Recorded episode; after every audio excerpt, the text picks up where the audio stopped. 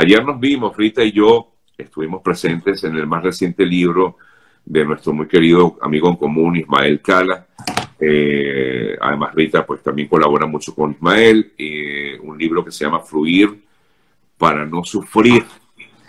Wow, y creo que tiene que ver un poco eh, también con lo que vamos a hablar nosotros en la mañana de hoy, digo yo, porque a veces uno sufre y sufre y sufre y que porque siente que nuestros, eh, nuestros problemas o nuestras debilidades, que de hecho es justamente esto, pueden ser una gran oportunidad para crecer. ¿Qué dice nuestra querida Rita al respecto? Eso es correcto, um, Sergio. Y hello, ¿cómo estás? Toda la gente que se conecta siempre. Sí, nos vimos ayer en un eh, tremendo lanzamiento de un libro que sacó Ismael después de cinco años, ¿no? Fluir para no sufrir. Es de verdad una guía que da muchas herramientas para transformarse. Y él ayer, tú y yo compartimos y además tu pregunta fue extraordinaria. Yo te dije cuando la estabas haciendo. Sí, porque Hiciste una pregunta fundamental ahí que dijiste, bueno, si yo leo este libro, ¿cuáles serían las tres, cuatro herramientas que tú consideras que van a tener un impacto en, la forma en que yo me estoy comportando, ¿no? Pero quería hablar de eso porque muchas veces nosotros cuando alguien nos pregunta, y a mí me pasa con frecuencia, Sergio, yo estoy haciendo una entrevista de trabajo y le digo a las personas, dame dos de tus fortalezas y dos de tus debilidades.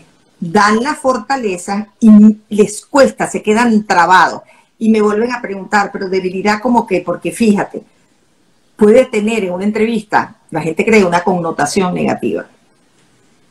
Pero lo que se busca detrás de eso es saber cuáles son las oportunidades de mejora de ese candidato, qué impacto tiene eso en, el trabajo que va a hacer y qué tan honesto es al reconocer, mira, yo creo que yo tengo oportunidades de mejora en esta área.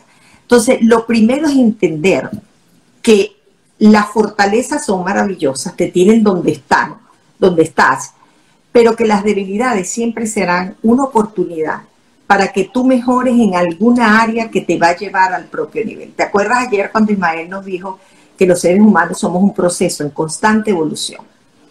La gente se plantea metas y dice, yo quisiera lograr en, en cinco años ser gerente o tener mi propio negocio y lo importante no es establecer tu sueño, sino analizar muy bien la persona en que te tienes que convertir para lograr eso. Y la persona en que te tienes que convertir es aquella persona que honestamente reconoce que tiene que mejorar en algunas áreas. Y la debilidad no es un problema, la debilidad es solo una banderita que te dice tienes una oportunidad de invertir y mejorar en esto.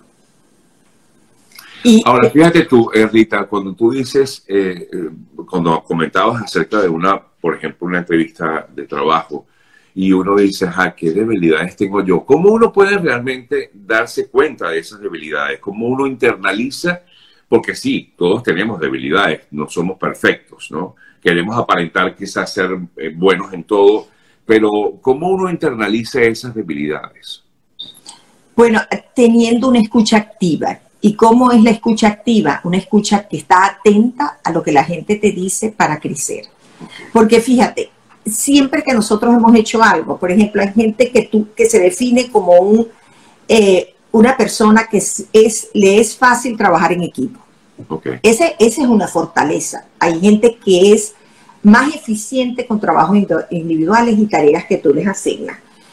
Por ejemplo, hay gente que tiene que invertir en mejorar cómo es la redacción de sus correos, cómo son más eficientes, menos palabrería, más en concreto. La gente está luchando contra el tiempo y si tú eres bien concreto y educado en una comunicación, los resultados van a ser más efectivos. Lo mismo en la capacidad que tenemos hoy en día de comunicarnos. Es fundamental. Si las redes sociales se han convertido en uno, en uno de los canales más exponenciales que tiene cualquier ser humano, profesional, empresario, de todo tipo, tienes que invertir en mejorar tu comunicación. Y, siempre se lo dicen a uno. A lo largo de que tú vas interactuando con gente, te va diciendo, vale, oye, tú tienes, eh, eres una persona de poca paciencia, sí, de verdad que, que tengo que trabajarme eso. ¿Y por qué? Porque muchas veces cuando uno es de poca paciencia es porque asume que todo el mundo tiene las mismas capacidades de uno y que entiende todo con la misma destreza que uno lo entiende.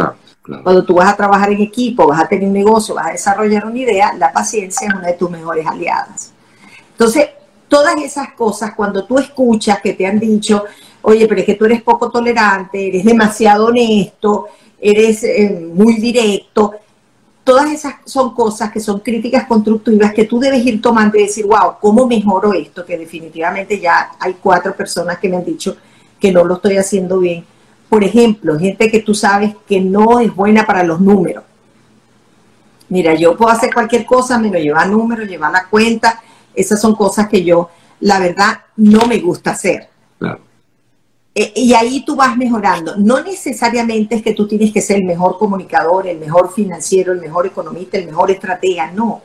Pero si esa, ese gap, en esa debilidad, te puede colocar en una posición mejor para lograr lo que te propones, tus objetivos, que crezca tu negocio, tienes que invertir y por eso yo digo que se convierte en una oportunidad. O sea, tú sabes lo que le ha costado a mucha gente, entre yo, estar todos los días en estas redes sociales que todos nos hemos convertido como tú. Para ti esto es natural porque tú eres un comunicador. Esa es una de tus fortalezas.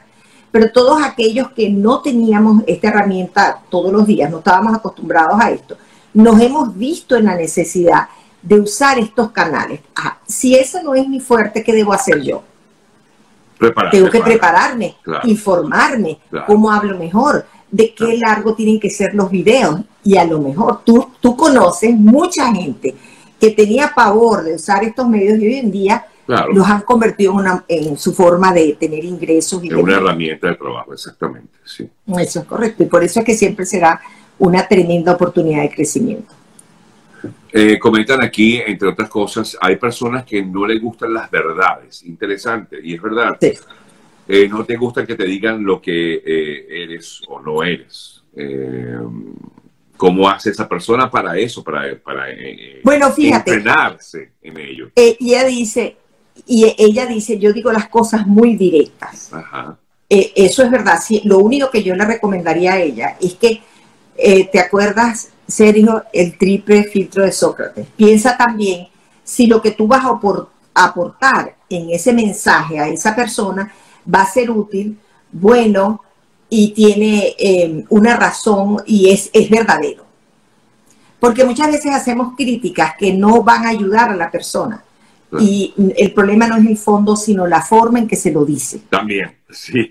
Sí. Entonces, eh, tú sabes, tú puedes decirme, mira, Rita, eh, de verdad que tienes que hacer un trabajo para manejar mejor la herramienta Excel, porque la verdad es que la vas a necesitar aquí y, te he visto que pasas trabajo haciéndolo eh, eh, y esto te va a colocar en una mejor posición. Bueno, eso me va a ayudar a mí o me va a obligar a yo estudiar y entender por lo menos los niveles más básicos de lo que es el Excel. Entonces, siempre, y hay gente que definitivamente no quiere escuchar, pues no insistamos en ellos, aprenderá de otra manera. Pero siempre es bueno que tengamos la capacidad de escuchar la crítica sin juzgar al interlocutor sino qué saco yo de esto que me acaban de informar. Entonces, bueno, ahí, ahí vamos a, mejorar. Entonces, eh, eh, identificar eh, dónde podrías necesitar alguna mejora es súper, súper importante, porque de esa manera tú tienes la humildad de abrirte a escuchar y preguntar. Muchas veces uno no quiere preguntar para que la gente no se dé cuenta este, dónde están sus debilidades. Y la única manera de aprender y crecer es preguntando. Y yo creo que una buena fórmula sería de pronto, Rita, eh, buscarse, bueno, quienes consideras tú que son tus personas cercanas, tus amigos, tu esposa, tu esposo, eh, no sé, tu padre, tu hijo, que quizás tú puedes escuchar con que no te va a criticar eh, y preguntarle, mira, ¿cuál crees tú que puedan ser esas debilidades que yo tengo? Y estoy seguro que esa persona te va a decir, mira, bueno, yo creo que tú aquí tienes esto, esto, esto, otra falla. Y de pronto no aceptarla así como, como, no sé cómo decirlo, como muy malcriado, pues no, sí. ¿no? ¿Sabes? Sí, eso es correcto.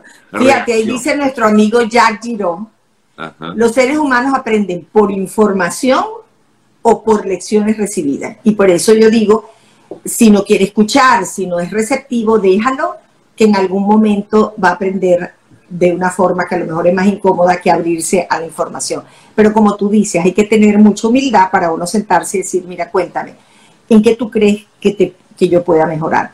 En los trabajos, yo siempre recomiendo, cuando tú estás en la entrevista y ya tienes tu primera semana de entrenamiento, dile a la persona que te va a supervisar que defina claramente sus expectativas de ti como profesional y en la posición ahí comienza un flujo de información que es importante para ti y para quien te contrató.